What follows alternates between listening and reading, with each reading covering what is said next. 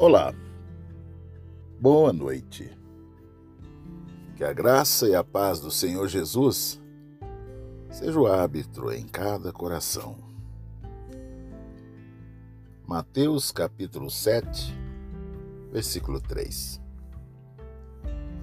Por que você repara no cisco que está no olho do seu irmão? Não se dá conta da viga que está em seu próprio olho. Pai querido, em nome de Jesus, venho suplicar a tua graça, a tua misericórdia, que o Senhor comece a agir, ó Pai, em cada coração, a começar por mim que vos fala. Senhor Deus amado, e perdoando-nos às vezes que, que assumimos o papel de juízes na vida do nosso próximo. Tem misericórdia das nossas vidas. É o meu clamor nesta noite em nome de Jesus. O comentarista Ken Hugers ele vai dizer o seguinte: Achamos tão fácil olhar pelo microscópio para o pecado de outra pessoa, mas para o nosso, olhamos pelo lado errado de um telescópio. Para as pessoas, nós exigimos o rigor da lei, mas para nós é graça e misericórdia. Encontramos facilmente um cisco de falsidade no outro quando temos um amontoado deles em nossas próprias vidas. A ira contra o cisco na vida de outra pessoa pode vir da culpa reprimida pelo nosso pecado, pelos mesmos pecados de maneira enorme, implacável, na nossa própria vida.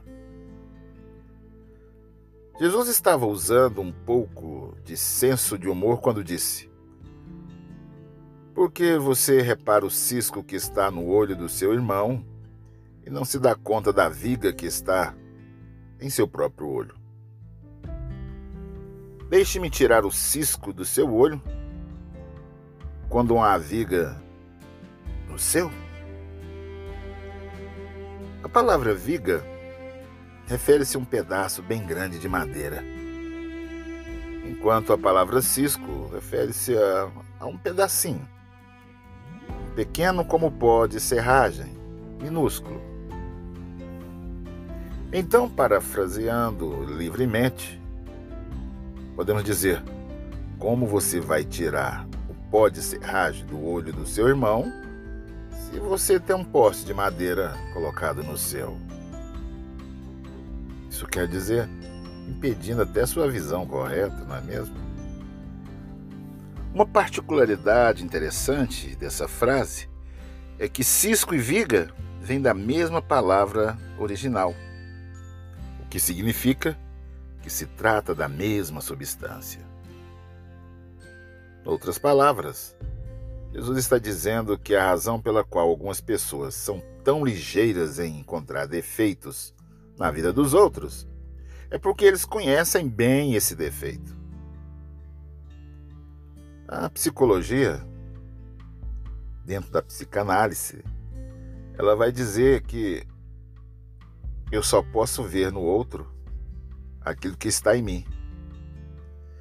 Eu só enxergo o defeito do meu próximo, porque aquele defeito está em mim ou já esteve, de alguma forma eu conheço, por isso eu sei identificá-lo. Elas identificam certas coisas na vida de outras pessoas porque são culpadas do mesmo pecado e provavelmente em grau maior. Às vezes, as pessoas que esmiuçam o pecado alheio são culpados de coisas bem piores. Também costumam-se a mostrar o pecado dos outros, o defeito dos outros, como forma de esconder-se dos seus próprios pecados e próprios defeitos. Quando eu exalto o que está de errado na vida do meu próximo, eu estou buscando a maneira de passar despercebido Mas se sabemos que algo sobre sermos perdoados por Deus, nós mesmos temos de ser pessoas que perdoem. Pessoas perdoadas devem ser pessoas que perdoam também. Se não perdoarmos o nosso próximo, também o nosso Pai que está no céu não nos perdoará. Em outras palavras, a Bíblia nos ensina a olhar para o próximo com olhar de compaixão, com olhar de misericórdia. Sim, foi esse olhar que o Senhor olhou para a minha vida, olhou para a sua vida quando nós estávamos mortos em delitos e pecados. Foi com grande compaixão e misericórdia que ele estendeu as mãos e nos resgatou do tremendal de lama e colocou nossos pés sobre rocha firme. Foi com olhar de graça que ele escreveu nosso nome no livro da vida. E é o mesmo sentimento que há em Cristo Jesus, é que se espera no meio do povo de Deus. Que haja sempre um olhar de compaixão entendendo a miséria do coração do outro, pois também são tão, tão quanto miseráveis, carentes da ação poderosa e do perdão diário do nosso Deus. Meu querido irmão, minha querida irmã que me ouve nesse momento, só você e Deus sabe o que está passando dentro do seu coração.